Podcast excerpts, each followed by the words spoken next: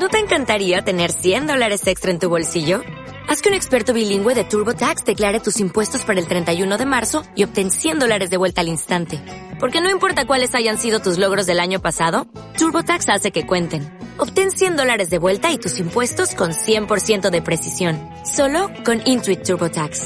Debes declarar para el 31 de marzo. Crédito solo aplicable al costo de la presentación federal con TurboTax Full Service. Oferta sujeta a cambios o cancelación en cualquier momento. Me han pedido un tema que empieza con una palabra, beneficio. Eh, a veces es triste pensar que busquemos los dones de Dios o a Dios mismo por un beneficio. Pero hoy vale la pena hablar del beneficio que tiene rezar el rosario. Y yo creo que el beneficio más grande por sobre todo los que podamos nosotros obtener de esta práctica, es que podemos tener comunión con Dios, con el corazón de Jesús a través del corazón de María, de una, de una manera sencilla y de una manera muy profunda. Se nos ha olvidado en la vida espiritual que el único fin de la vida espiritual, como decía la teología antigua, es tener amistad con Dios. ¿A qué aspira el cristiano? ¿A qué aspira el creyente? ¿A qué aspira el Hijo de Dios? A tener comunión con Dios, a tener amistad con Él. Lo demás, como dice el Evangelio, viene por añadidura, viene después. El rosario pareciera que es una oración que está de moda, ya que el mundo está acostumbrado a las modas, pero de nosotros depende que esto no sea una moda de que esto sea una práctica cristiana que sea vivida por los creyentes con una fe profunda y una fe verdadera. Un poquito de historia que estoy seguro que ustedes ya la saben. La práctica del rosario empezó apenas hacia el siglo XIII con un santo, fundador de una orden, que es la orden de los predicadores, que los conocemos mejor como los dominicos, en honor a su fundador, que es Santo Domingo de Guzmán. Y en la historia de Santo Domingo se cuenta que un día María se le aparece, le entrega este instrumento y le pide que lo difunda por todo el cristianismo de aquella época, entendiendo que esta práctica de alguna manera ya existía en el pueblo sencillo. Los monjes, especialmente los monjes de clausura, mantenían un ritmo de oración que consistía en rezar los 150 salmos de la Biblia, que la oración de los monjes se conoce como el salterio por el rezo de los salmos. Ustedes sabrán, para la época la mayoría de gente era analfabeta, no sabía leer ni escribir. Entonces, una forma de imitar la oración del salterio para la gente sencilla era rezar 150 veces Marías, que para una persona de a pie es más fácil y es más corta que dedicarse a rezar 150 salmos. ¿Qué hace Santo Domingo a la luz de esta experiencia que ha tenido con María? Insertar en esta práctica del pueblo sencillo la contemplación de los misterios de Cristo, que hasta el año 2002 eran tres grupos de misterios, dolorosos, gozosos y gloriosos, en los que contemplábamos los 15 pasajes más importantes de la vida de Jesús. Juan Pablo II, iluminado por el Espíritu Santo en el año 2002 hacia el 2003, proclamó un año santo dedicado al rosario y con una carta apostólica que se conoce como la Carta del Rosario de la Virgen María, agregó a esta contemplación un grupo de misterios que hacía falta, que él denominó misterios de luz. ¿Y por qué hacía falta? Porque nos hacía falta contemplar la vida pública de Jesús. Y en estos cinco misterios de Jesús contemplamos la vida pública. Si se da cuenta aquí la palabra clave del rezo es contemplar. Yo estoy convencido de algo por experiencia personal. pero luego también por experiencia de otros. A los cristianos se nos está olvidando la importancia de la oración. Decimos que oramos, hablamos de oración, pero si hacemos un examen de conciencia honesto, nos hace falta orar. El siglo pasado, probablemente uno de los más convulsionados de toda la historia de la humanidad, es el siglo de las dos guerras mundiales, es el siglo de las atrocidades más grandes que ha vivido la humanidad. El cielo permitió que María nos visitara en diferentes ocasiones, en diferentes lugares, con un mismo mensaje. Tal vez la aparición más famosa del siglo pasado es Nuestra Señora de Fátima. Cuando María se le aparece a tres niños, dos de ellos ya santos, y les da un mensaje que tiene que ver con la paz del mundo. Y la Virgen, primero como buena madre, segundo como buena maestra, les pidió hacer algo sencillo para alcanzar la paz. Y les dijo, recen el rosario todos los días por la paz del mundo y obtendrán la paz. La Virgen advirtió que si no lo hacían, esa guerra que se estaba viviendo, por favor pongámonos en contexto, tres niños en un pueblito perdido de un país pequeño, que es Portugal, no creo que hayan sabido que había una guerra mundial. No había internet, no tenían WhatsApp ni Facebook, así que no creo que hayan sabido qué estaba pasando en el mundo. Ni mucho menos creo que tres niños campesinos supieran algo de Rusia y de la Unión Soviética y del comunismo ni de estas cosas. Así que si lo vemos desde una psicología básica, yo no creo que los niños hayan estado inventando estas cosas. Y la Virgen les dice, si no lo hacen, esta guerra terminará. Y ojo con esta palabra, Habrá un tiempo de falsa paz. Y después una guerra peor golpeará al mundo. Somos testigos de lo que ha sucedido. Terminó la Primera Guerra Mundial y sabemos que la Segunda Guerra Mundial fue peor que la primera. ¿Qué les pidió la Virgen a los niños y al mundo? Rezar. Una oración tan sencilla que si usted la reza meditada no le va a llevar más de 25 minutos. Ya que está de moda el tiempo y que no tenemos tiempo para nada, pues si es cuestión de tiempo, 25 minutos al día lo pueden ayudar a vivir una oración de contemplación profunda. Yo le decía a uno de mis grupos de formación que vi, viendo un programa de la nueva era, me dio tristeza y al mismo tiempo, no sé, un poco de enojo ver a un exponente de este movimiento decir, miren, una buena forma de hacer mantra es rezar el rosario. Y sacó su rosario. Dijo, miren, esta es una buena forma de hacer mantras, porque uno solo repite y repite Aves Marías y uno puede entrar en comunión con el cosmos. Y cuando yo la escuchaba, no la juzgo, sino que juzgo mi experiencia cristiana. ¿Cómo es que alguien que no tiene experiencia de Jesús puede usar esto como un método? Porque ella lo proponía solo como un método de repetición. Le ha dado sentido a algo que los católicos le deberíamos de encontrar un sentido más profundo, que es contemplar contemplar a Dios y su misterio a través del corazón de María.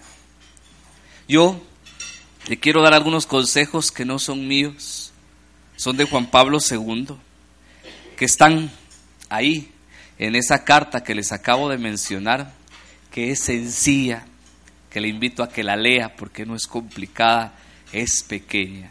Y que estoy seguro que si la medita con el corazón, le va a ayudar a su vida cristiana y le va a ayudar a su vida de oración. Juan Pablo II decía que el rosario tiene esta experiencia, y es contemplar. Cuando uno escucha la palabra contemplación en la iglesia católica, la mayoría de cristianos lo que piensa es, no, yo no puedo usted.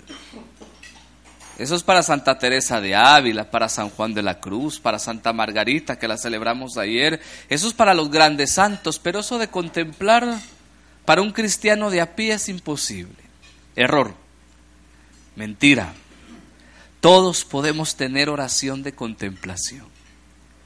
Y en la historia de la iglesia, después del rezo del rosario, se ha comprobado que después de la experiencia de contemplación, que en teología mística se llama infusa, o sea, que es dada por Dios, como estos santos que les mencioné, el segundo método para vivir la vida contemplativa es rezar el rosario.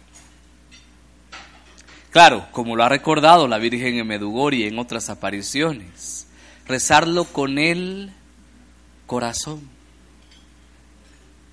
Mire, eso le está repitiendo, ¿será que uno puede contemplarse? Algunos preguntan, ¿la oración repetitiva es válida? Y sí es válida. Es válida desde la Biblia, porque el que nos enseñó esta forma de orar fue Jesús. Y Jesús nos lo enseñó en el contexto de la oración del Padre Nuestro. Cuando Jesús enseña el Padre Nuestro en Mateo y en Lucas, Jesús nos puso ejemplos de cómo orar. Y un ejemplo fue este. Pidan y se les dará. Busquen y encontrarán. Toquen y se les abrirá. Y Jesús redunda el que pide recibe, el que busca encuentra y al que toca la puerta se le abre. Ese fue un ejemplo de oración repetitiva. Y, y dos, conocen la historia. Jesús cuenta la historia de un amigo que le llega a visita a medianoche, no tiene que dar de comer a su visita, va con su amigo que es vecino suyo, le pide comida y su amigo vecino le dice, yo y mis hijos ya estamos acostados, ven mañana y te, te daré lo que pides. Si usted es atento al Evangelio, esta parábola Jesús no la termina de contar. Jesús la concluye él. Con esto, diciendo, yo les aseguro que si sigue tocando, se va a levantar para dar de lo que pide. No porque sea su amigo, sino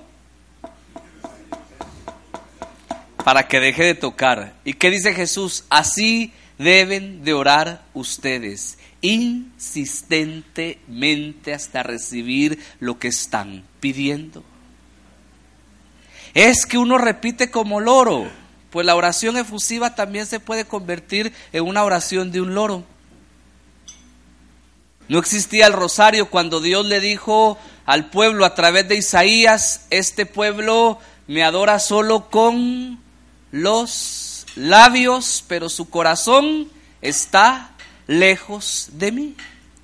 Así que no importa si es un rosario, no importa si es una asamblea de oración, un culto de oración, si es un encuentro de alabanza, si la oración solo sale de los labios y no sale del corazón, tampoco sirve. Una gran santa eh, teresiana, Santa Edith Stein, decía que la oración vocal solo tiene fuerza si primero sale del corazón. Por eso San Benito, que fue el que empezó con esta tradición, aunque detrás de él hay muchos, de la oración que nosotros conocemos como jaculatorias, que no es más que repetir una misma oración constantemente todo el día, Hoy hay una sencilla porque hay otro rosario que se ha hecho muy famoso después de Juan Pablo II, que es el rosario de la Divina Misericordia. ¿Y cuál la jaculatoria? Jesús, en ti confío. San Benito decía que de tanto repetirla no tenía conciencia del inconsciente, igual que San Juan de la Cruz, nuestro querido Freud no había nacido, pero ya tenía alguna noción. Él decía eso se convierte en una guarda del corazón de tanto estar repitiendo, decía Benito, el corazón comienza a orar por sí mismo. Hoy sabemos que es el inconsciente el que empieza a repetir y a repetir y a repetir lo que tanto hemos practicado. O sea que repetir con el corazón para Juan Pablo II se convierte en una oración de contemplación. ¿Y qué es lo que contemplamos en cada diez Aves Marías? Un misterio de la vida de Jesús. Porque aquí hay que tener claro algo. María solo sabe llevar a sus hijos a Dios. Porque algunos creen, miren, es que es una oración a María. No, no es una oración a María. Es una oración por María. Es una oración con María. Y es una oración en María, como decía otro gran santo de la iglesia, San Luis María Griñón de Montfort. ¿Cuál es el modelo entonces de esta oración? Váyase a la Biblia. Como ahora todo lo quieren fundamentar con la Biblia, pues fundamentemos todo con la Biblia. Aunque entendamos que no todo está en la Biblia, por favor. ¿eh? ¿Qué hizo María cuando Isabel la bendice? Bendito, bendita entre las mujeres y bendito el fruto de tu vientre. ¿Qué hizo María cuando escucha esa bendición? La convierte en una alabanza a Dios, que en la Biblia se conoce como magnífica. Mi alma alaba la grandeza del Señor.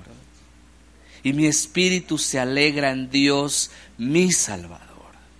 Entonces, rezar el rosario es imitar de alguna manera la bendición de Isabel María. Y es entender que cuando María recibe mi oración, lo que hace es llevarla a Dios. El ejemplo clásico, porque es el que más conocemos los católicos, las bodas en Caná de Galilea.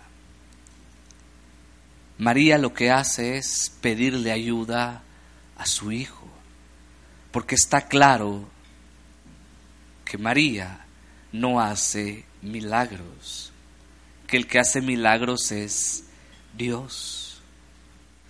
Pero cuando hay una ayudadita, si el humano, cuando hay una ayudadita, las cosas son más fáciles, imagínense en lo espiritual, es lo mismo. Entonces, contemplar con el rosario es vivir lo que Jesús dijo en Mateo 6, 7. Cuando oren, no sean como los charlatanes que creen que por mucho hablar van a ser escuchados. ¿Y por qué tiene que ver con esto? Si es repetir y repetir y repetir, sencillo, porque solo está diciendo dos oraciones. Y las dos son bíblicas. ¿eh? Y dos de ellas, la única que Jesús mandó a orar, que es el Padre Nuestro y el Ave María. Mire de dónde se sacó usted que el, Ave María es bíblico. Pues fácil, la primera parte del Ave María está en la Biblia. El ángel le dijo a María, Dios te salve, llena eres de gracia, el Señor está contigo. Y el Espíritu Santo a través de Isabel le dice, bendita entre las mujeres y bendito el fruto de tu vientre. Y la segunda parte, aunque no está en la Biblia, la iglesia la agrega, cuando se proclama el dogma de la maternidad divina de María. Santa María, Madre de Dios, ruega por nosotros pecadores, ahora y en la hora de nuestra muerte. Amén. Están en la Biblia. Padre nuestro y Ave María. La Virgen en Medugori, cuando habló de la sanación, ya que todo el mundo anda buscando curarse, le dice a los niños, ¿quieren orar por sanación? No todos tienen el don, dijo la Virgen. Pero si oran, pueden alcanzar la sanación. Pero recuerden, dijo la Virgen, hay milagros que se reciben instantáneamente. Hay milagros que pueden ser recibidos en semanas, en meses o hasta en años. Y los niños le preguntaron, ¿y cómo oramos? Y como buena maestra, sabía que eran niños y sabía que lo único que sabían rezar era una tradición croata que se mantiene hasta el día de hoy, que es rezar siete Padres Nuestros. siete veces Marías y siete glorias todos los días. Y la Virgen les dijo, recen siete Padres nuestros por el enfermo y el enfermo se sanará. Sencillo. Los cristianos somos los que hemos hecho de la oración una carga, que a veces ni nosotros cargamos, pero queremos que las otras las, las carguen. Y mire, y antes de iniciar haga esta oración, y para empezar haga esta otra, y cuando esté en medio esta otra, y no se vaya si no hace esta otra, porque si no termina el círculo, y nos hemos invitado, inventado unas cosas. Cuando la oración de liberación, de sanación y de exorcismo más grande es tan sencilla como decir, Padre, líbranos del mal. Porque cuando yo oro el Padre nuestro por Jesús, con Jesús y en Jesús, es Jesús orando en mí. Es Jesús diciéndole al Padre, líbranos del mal. Y en la Biblia está claro algo. El Padre a Jesús nunca le niega nada. Y en ese líbranos del mal están incluidos todos los males, espirituales, psicológicos, físicos, materiales. Oración sencilla, pero oración poderosa. Por eso Juan Pablo II decía que el rosario servía para esto. Y hoy sí, ahí van los consejos. Uno, es recordar a Cristo con María. Juan Pablo II decía la contemplación de María es ante todo un recordar. Recordar en la cultura hebrea es hacer presente. No es algo que ya pasó, que ya sucedió, es hacer presente lo que Dios ya hizo. Por eso cuando Jesús instituye la Eucaristía, ¿qué dice? Hagan esto en memoria mía hasta que vuelva. Por eso es que la iglesia en la liturgia sigue haciendo lo mismo que Jesús hizo hace dos mil años. Por eso es que nuestros hermanos judíos siguen celebrando la Pascua como la celebró Moisés hasta el día de hoy. Porque para ellos es hacer presente lo que Dios hizo. Entonces, recordar con María en el rosario, ¿qué es? Hacer presente algo, la historia de la salvación. ¿Y en quién la hacemos presente? En aquel en el que se han cumplido todas las promesas de salvación del Antiguo Testamento. Jesús de Nazaret. Por eso contemplamos el misterio de su vida. Por eso en cada contemplación de los misterios hacemos presente ese hecho y ese acontecimiento que Jesús vivió. Para nosotros es un poco difícil entenderlo, pero esto es fácil si lo vemos desde esta perspectiva. Para Dios no hay tiempo, no hay espacio, ni hay distancia. Para mí sí, para Dios no. Por eso cuando yo contemplo, hago presente el acontecimiento. Cuando yo contemplo, me hago parte de ese misterio. ¿Cómo me lo enseña María cuando canta el Magnificat? Si usted lee el Magnificat es un resumen de todas las promesas de Dios en el Antiguo Testamento. ¿Cómo termina el Magnificat? Conforme a las promesas que le hiciste Abraham y a toda su descendencia. María canta el Magnificat y en él canta la historia de la salvación y en él hace algo que es muy, muy de la religión hebrea. Recordar. No porque a Dios se le olvide, sino porque a nosotros se nos olvida. Recordar las promesas del Señor. Por eso muchas veces usted lee la Biblia, acuérdate. Acuérdate, Señor, de las promesas que le hiciste a nuestros padres. Acuérdate de la promesa que le hiciste a Abraham, a Jacob, a Isaac. Señor, acuérdate de lo que hiciste cuando nos sacaste de Egipto. Ese recordatorio no es un Dios que pierde la memoria. Es un alma que necesita recordar todos los días que Dios puede seguir haciendo lo que ya hizo, porque para Él no hay tiempo, no hay distancia, ni hay espacio. Segundo, Juan Pablo II decía que el rosario servía para comprender a Jesús desde María. Y aquí la palabra comprender tiene que ver con algo, un poquito de razonamiento, pero más que el razonamiento es comprenderlo con el corazón. Y Juan Pablo II decía esto, a mí me gusta, creo que es el texto que más me gusta de esta carta.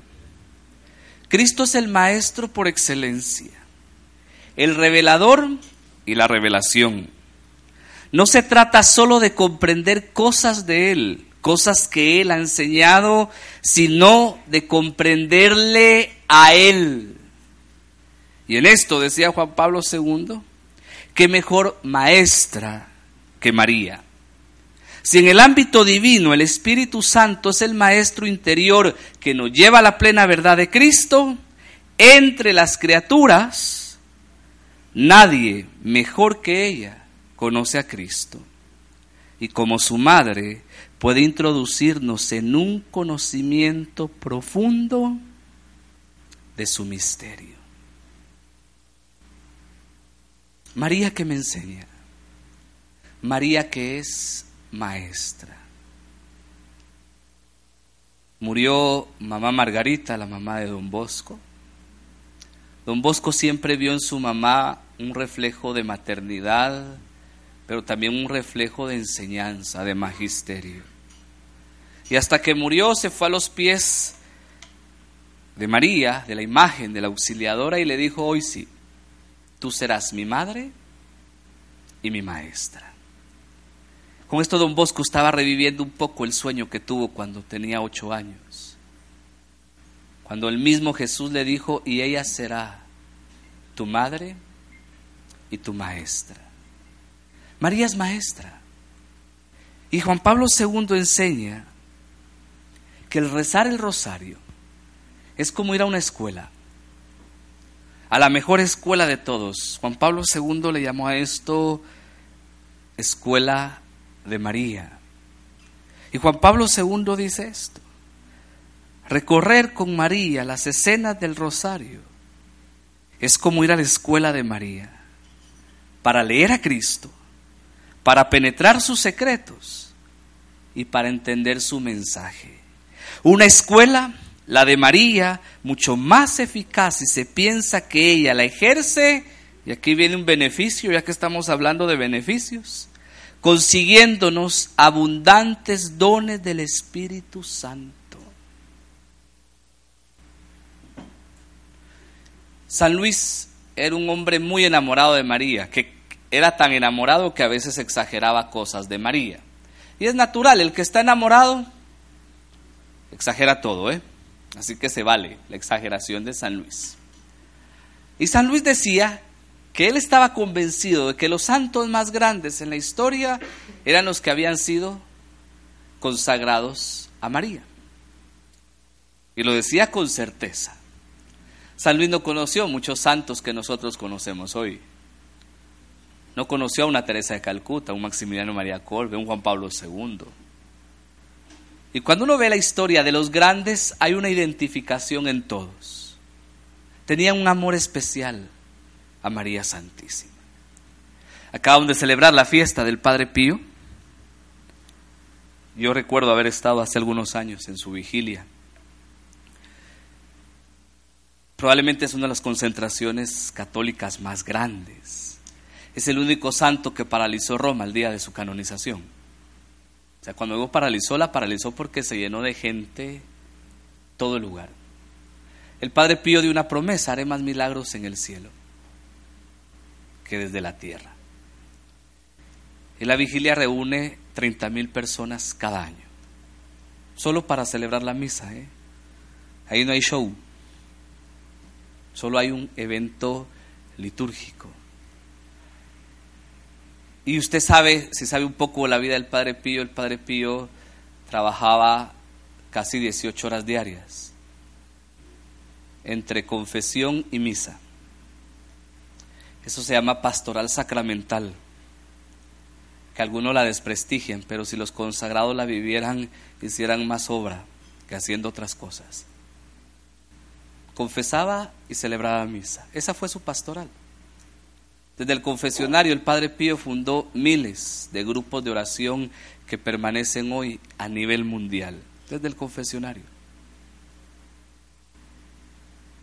Y un día a alguien se le ocurrió preguntarle, Padre, ¿y usted qué reza? Entre confesionario y misa, bueno, la misa es la oración por excelencia, así que la pregunta estaba de más, pero el padre se metió la mano a su hábito, sacó un rosario desgastado y dijo, esto rezo. Así que si quiere un ejemplo de dones y de carismas, ahí hay uno. Por el rezo de una oración sencilla, el rosario. Juan Pablo II también decía que el rosario sirve para esto, que para mí es una de las partes más importantes, para configurarse a Cristo con María. ¿Qué significa configurarse? Volverse figura de o volverse figura con. En otras palabras, ser imagen de Cristo. Que eso es lo que significa ser cristiano, ¿eh? Imagen de Cristo. Por eso Agustín, cuando comulgaba a la gente, les decía, no tengan miedo de decir yo soy Cristo. Porque cuando comulgas, tú te conviertes en eso que comulgas. La gran Teresa de Calcuta decía, ya no necesitamos más cristianos en el mundo. Necesitamos otros Cristos. Y yo siempre repito la palabra, y a algunos católicos les cae mal, pero como no estamos para caerle bien a nadie, Mahatma Gandhi decía, admiro a Cristo, pero no admiro a los cristianos. Y lo decía con justa razón. Porque predicamos la vida de un hombre, pero no vivimos la vida de ese hombre. Voy a citarlo, porque he leído sus libros, porque he estado con él, porque lo pueden oír y ver en YouTube. El doctor Ricardo Castañón, que es el científico que estudia los milagros eucarísticos, dice que ha tenido más problemas siendo creyente que cuando era ateo. Problemas de relaciones con la gente, siendo creyente que cuando era ateo. Y él lo dice, está ahí eh, eh, en algo público. ¿Por qué lo dice? Porque los cristianos predicamos el amor, la caridad y la misericordia, pero si podemos hacernos pedazos entre nosotros, lo hacemos. ¿Y cómo lo justificamos? Ay, es que así persiguieron a Cristo. No es que a Cristo no lo persiguieron sus hermanos. No mismo la persecución que viene de fuera que la persecución que está adentro. No es lo mismo que me persiga mi enemigo que me persiga mi hermano. Configurarme a Cristo, ser otro Cristo. ¿Y cuál es la mejor ayuda? María, que me ayuda a ser otro Cristo. Otro consejo para ir aterrizando y no cansarlos mucho. Para Juan Pablo II, rezar el rosario es rogar a Cristo con María. Les puse el ejemplo, no voy a redundar en esto, lo tienen ahí, las bodas de Caná, la oración de Isabel. Lo que hace el rosario es que mi oración no vaya solita, que mi oración llegue a Jesús por las manos de María. Y el último consejo, que para nosotros debe de ser un consejo importante es que rezar el rosario también es anunciar a Cristo, pero anunciarlo con María. ¿De qué anuncio está hablando Juan Pablo II? De llevarlo a donde quiera que vayamos. Y para llevar a Jesús, hermanos, que no hay necesidad de una plataforma como esta, que si la tenemos, bendito sea Dios. ¿Recuerdan el consejo de Francisco de Asís? Francisco de Asís decía, para anunciar a Cristo o para predicar a Cristo, a veces hay que hablar. Él mismo decía, cuida tu vida, porque no vaya a ser que sea el único evangelio que los demás lean. Me incluyo, me pongo en la fila y en primer lugar hablamos mucho de Jesús. Pero lo llevamos muy poco. María no llegó profetizando a la casa de Isabel, ¿o sí? María solo la saludó, solo dijo shalom, que es el saludo tradicional hebreo. Y solo dijo shalom y la Biblia dice que aquella casa se llenó del Espíritu Santo. El bautista fue santificado como había anunciado el ángel y Isabel llena de gozo reconoce quién es María. O sea que para alguien que anuncia a Cristo con María, ¿en dónde se le va a notar? En la vida diaria, en el día a día. Cristianos, aquí va nuestro reto. Jesús lo dijo, y en esto reconocerán que son mis discípulos, en que se amen los unos a los otros, como yo los he amado. Así que si el mundo no nos reconoce, ahí está la respuesta. Se nos ha olvidado lo más importante, amar como Jesús nos amó. Mateo 25, y lo que hiciste con el más pequeño, conmigo lo hiciste. De eso se trata la vida. Al atardecer de tu vida, dijo Juan de la Cruz, solo te van a juzgar por una cosa, cuánto amaste. Y el que nos ayuda a amar es el Espíritu Santo. Él es el amor increado entre el Padre y el Hijo. María fue la primer criatura que vive la experiencia del Espíritu Santo como persona. Porque en el Antiguo Testamento el Espíritu de Dios es un atributo divino, es un atributo de Dios. En el Nuevo Testamento, en la Anunciación, el Espíritu Santo aparece como una persona. Y la primer llena de esta persona, que es el Espíritu Santo, es María. Así que María también nos puede ayudar a vivir la plenitud del Espíritu Santo, a vivir la plenitud del amor y a vivir lo que Jesús dijo. Amar al otro como Él nos ha amado. Amén. Oramos, oramos y le pedimos a Jesús por María que nos ayude a vivir la gracia del Espíritu Santo. Lo hacemos en el nombre del Padre y del Hijo y del Espíritu Santo. Amén. Te pedimos tu asistencia, buena Señora. Te pedimos tu gracia y tu intercesión por cada uno de nosotros. te pedimos que hoy seas nuestro auxilio, que vengas en nuestra ayuda, Madre, y que como te lo rezamos siempre, hoy te lo decimos con el corazón, nos ayudes alcanzar las gracias de nuestro Señor Jesús. Y la principal gracia que te pedimos que nos ayudes a alcanzar en esta mañana es el don del Espíritu Santo.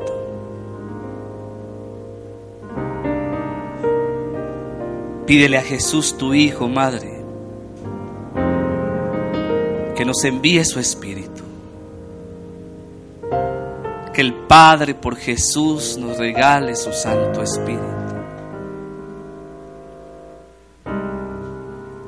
Y que en el don del Espíritu Santo podamos vivir con un corazón como el que tú tuviste aquí en la tierra. Un corazón orante un corazón que escuche, un corazón que obedezca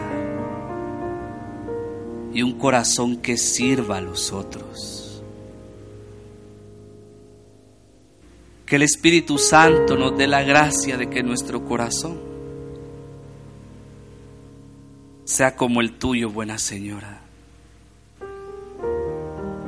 Un sagrario vivo de su presencia. Una morada viva donde Él habite. Y como tú eres madre, que ama a sus hijos y se da cuenta de sus necesidades, como en Caná de Galilea, Señora. Mira las necesidades de cada uno de nosotros hoy.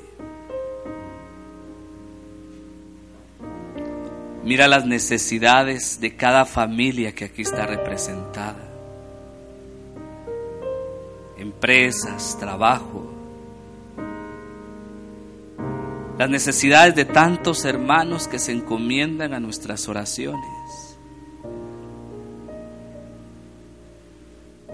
Preséntaselas a Jesús tu Hijo. Y pídele que como allá en Caná de Galilea, también hoy, también hoy, Señora, recibamos un milagro de parte de Jesús. Y salgamos de este lugar proclamando contigo las maravillas, las misericordias que el Señor tiene. Bendícenos, buena Madre, con tu bendición maternal.